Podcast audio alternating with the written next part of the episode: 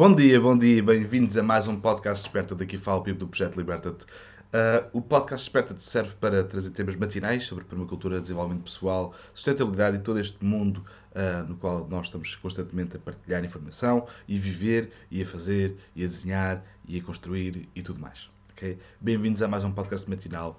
Uh, hoje estou aqui para vos apresentar um tema que, que seja do, neste caso é do meu interesse, não é? como sempre é do meu interesse, é algo que foi pensado neste momento para começar a, a dissecar ou começar a explorar agora, não, não, não tenho estado a planear há 30 anos acerca deste podcast, portanto vamos lá a isso, vamos, vamos falar acerca de, do tema que eu pensei para hoje, que eu me lembrei, porque eu, eu há pouco tempo, eu é, é muito recorrente na, na minha vida e na minha, na minha vida pessoal e profissional, mais pessoal, ok? Me perguntarem se eu não ando a plantar as árvores uh, juntas demais, demasiado juntas. É?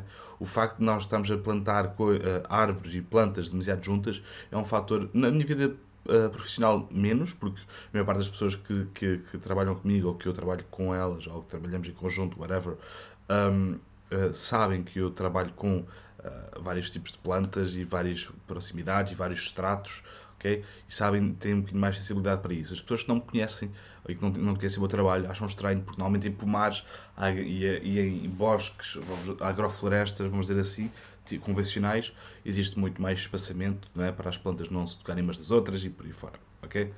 E isso tem o seu porquê. Não estou a dizer que é uma coisa boa ou má, ok? Obviamente que eu não ando a plantar as plantas juntas demais. Porquê? Porque no, em bosques de alimentos, em sítios policulturais, sítios, uh, sítios uh, nomeadamente dentro da permacultura, ok? Nós, uh, nós é, é, é, quase lei, usamos o espaço que temos. Quer dizer, que se temos um espaço pequeno de 20 metros quadrados, 50 metros quadrados, eu vou poder literalmente usar um, os 50 metros quadrados completamente. O espaço vertical, o espaço horizontal, abaixo do sol, seja o que for, Okay? E quando nós, nós temos isso em mente, quando nós trabalhamos para isso, eu, nós sabemos que nós podemos uh, impactar as árvores. Quer dizer que algumas árvores vão ocupar o espaço mais alto, o estrato mais alto, são as emergentes, outras vão ocupar o espaço mais baixo, por exemplo, uma fruteira, uma fruteira e uma, e uma nogueira, por exemplo, uma, ou uma figueira.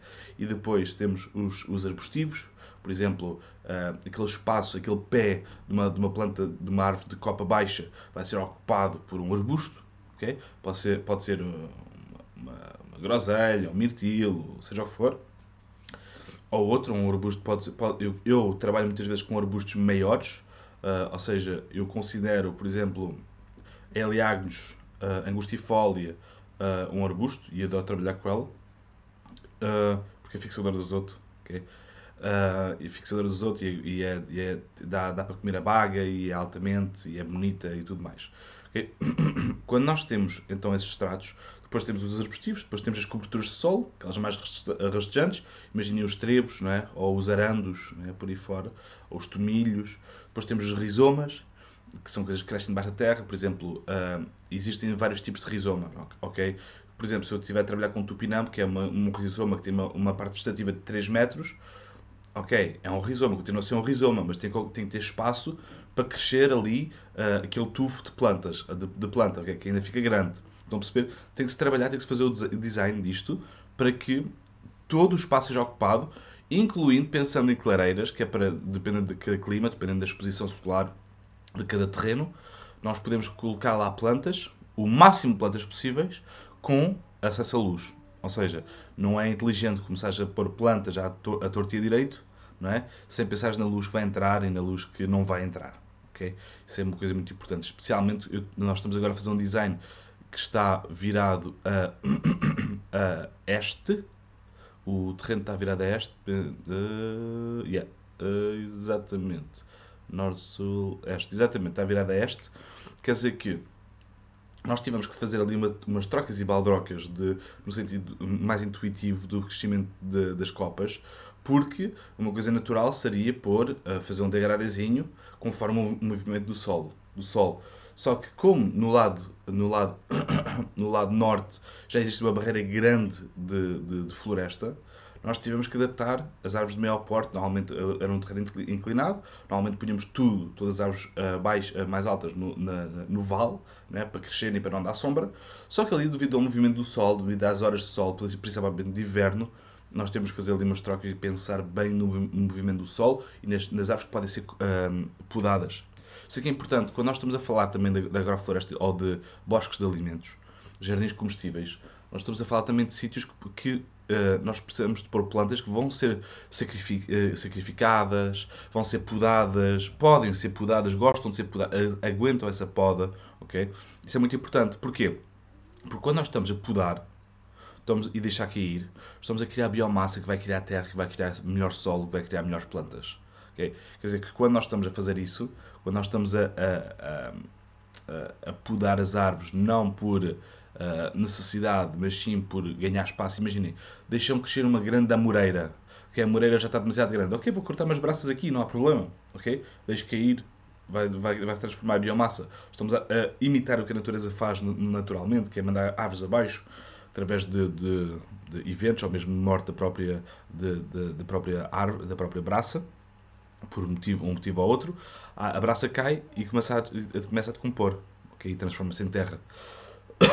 Quando nós estamos a plantar em, uh, árvores uh, demasiado juntas, também pode ser um caso, ok? Imagina que vocês querem, têm pouca exposição solar e vocês querem uh, plantar 30 milhões de árvores em 30 metros quadrados. Não pode ser, é demasiado, certo? Mas eu estou a falar de, por exemplo, plantar árvores de metro a metro, árvores de grande porte de metro a metro, desde que sejam árvores que possam, possam ser podadas, desde que sejam árvores que possam, possam ser até mesmo sacrificadas, cortadas pela base, ok? Como, olha, o caso da, das avelaneiras são altamente para isso, porque dá para cortar pela base e ela volta a puxar, ok? E até mais forte. As oliveiras também, por exemplo. Uh, mas existem outras árvores, por exemplo, nós gostamos muito de usar o chopo, o chopo, porque é um crescimento mesmo muito rápido, ela cresce mesmo muito, muito rápido e é mesmo sacrificial. É bomba, bomba, bomba, cortar, cortar, cortar, e mesmo que, se, que venha a crescer um ao outro, um, venha a crescer um ao outro, um, uh, o, pode ser usado para cogumelos, pode ser usado para lenha, pode ser usado para construção, pode ser usado para N coisas, ok? Não tem que lá ficar. O chope normalmente é mal visto, mas é só porque é mal gerido, é só por causa disso. Está aqui o João Ribeiro. Bom dia, Paulo. Bom dia, Claudina.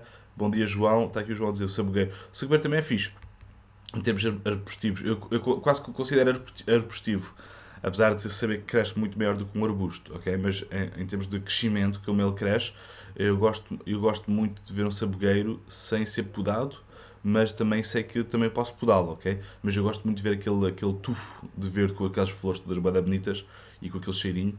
Uh, eu normalmente eu gosto de utilizar para isso, até que ele cresça a um tamanho decente, então depois começa a fazer as podas uh, uh, em bosque de alimentos, ok? Mas já, tudo isto para dizer que quando nós estamos a falar de, árvores, de plantar árvores juntas, nós, nós não, não estamos necessariamente a, a falar de plantar uh, em demasia, mas isso é conforme os olhos que, que vêm, não é? No, no, no, nos pomares convencionais é muito normal se dizer isso, porquê? Porque, uh, por exemplo, imagina, há uma doença que ataca um pessegueiro e tens um, um pomar de pêssegos, ok? Uh, vem, um, vem uma lepra, epá, vai tudo contaminado, um atrás do outro é muito mais difícil erradicar uma, uma praga que vai dar cabo da nossa cultura, que nos vai dar o, o nosso comércio, não é? do que, uh, do que, do que, por exemplo, fazer espalhar pessegueiros pelo, pela propriedade em sítios estratégicos, não é? Sabendo as necessidades que eles têm e as, e as, as características intrínsecas que eles têm, ou, ou seja, que, que eles vão, que eles vão qual é, que é a influência de, de, do pessegueiro nas outras árvores, qual é, que é a influência do clima neste, no pessegueiro e das outras árvores no pessegueiro. É uma interligação, como eu ontem estava a falar, é uma rede de vida, não é? Que é necessário, nós estamos sempre a interligar. Ontem, ontem eu e o Ruth estivemos até às 3 da manhã a, a, quase, quase a acabar um design, hoje vamos ter que acabá-lo para entregá-lo amanhã. Portanto, nós estivemos quase, quase, quase a acabá-lo, mas a partir de uma certa hora a rede da vida começa a ficar meia, meia vesgolha. Portanto, nós, nós temos mesmo decidido, tivemos mesmo decidido, vamos parar aqui, porque já não estamos a fazer nada de jeito, e vamos retomar amanhã, né? porque a rede da vida é uma coisa importante e muito detalhada, muito minuciosa. É uma coisa que tem que se fazer uh, com cabeça, tronco e membros, não se pode fazer a, a, a, brincar. Podes fazer a brincar, ok? Mas tu vais ver no futuro que com um planeamento, com um desenho feito à tua frente, todo pensado por, porque é que aquela árvore vai ali, porque é que aquela planta vai ali, vais ver que vais ter um sucesso muito maior. Não um sucesso, mas um retorno do teu trabalho muito maior. Ou seja, aquele espaço vai ficar muito mais bem aproveitado, ok? Enquanto está a regenerar. Essa é a mensagem. Ok, malta? Muito obrigado por, por terem ouvido este, este, episódio do podcast. Espero que tenham gostado. Um grande, grande abraço. Não se esqueçam que nós temos uh, a começar no dia 5 de junho o curso de Introdução ao Design em Permacultura. Uh, vai durar o mês inteiro de junho, todos os sábados à tarde. Inscreve-te se ainda, se ainda não te inscreveste e tens interesse, claro, obviamente. E vemos lá. Não te esqueças que a liberdade é apenas a oportunidade de seres e fazeres algo melhor. Liberta-te.